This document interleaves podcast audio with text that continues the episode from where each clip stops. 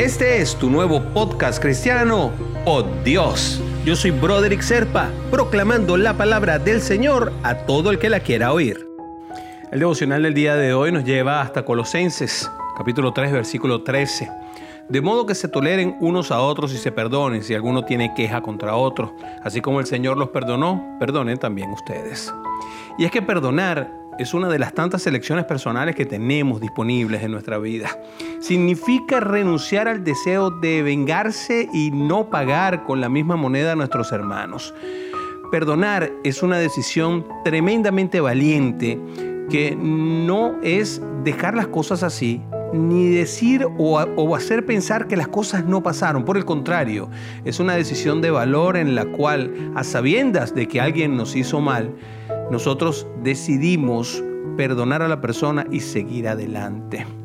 Perdona y serás perdonado, porque no somos perfectos, pero seguimos un objetivo perfecto, que es la imitación a nuestro Señor Jesucristo. Nosotros nos podemos equivocar mil veces. Y entonces, ¿por qué no vamos a perdonar a otros? El perdón además tiene un poder tremendo y genera bendiciones en sí mismo. A través de, del perdón, además, nos evitamos y nos libramos del resentimiento, que es una carga, un fardo tremendo sobre nuestras espaldas. Es, eh, eh, dice un viejo dicho que em, eh, odiar a otro es como, como querer hacerle daño a otra persona utilizando un puñal contra uno mismo. Además, hay que recordar que nosotros ya fuimos perdonados por Jesús. Él perdonó todos nuestros pecados. Nuestro destino era la condenación y la muerte eterna, pero Jesús eligió y prefirió perdonarnos. Él se entregó a sí mismo a nuestro favor. Así que somos fruto del perdón y como tal debemos perdonar. Si se te hace difícil perdonar a alguien, pues habla con Dios. Él nos oye, Él se mueve a través de la oración. El Espíritu Santo que mora dentro de ti te va a aconsejar y te va a dar dirección permanentemente. Recuerda siempre que quien perdona ama y quien ama es amado por Dios. Y te invito a orar, mi hermanito y mi hermanita.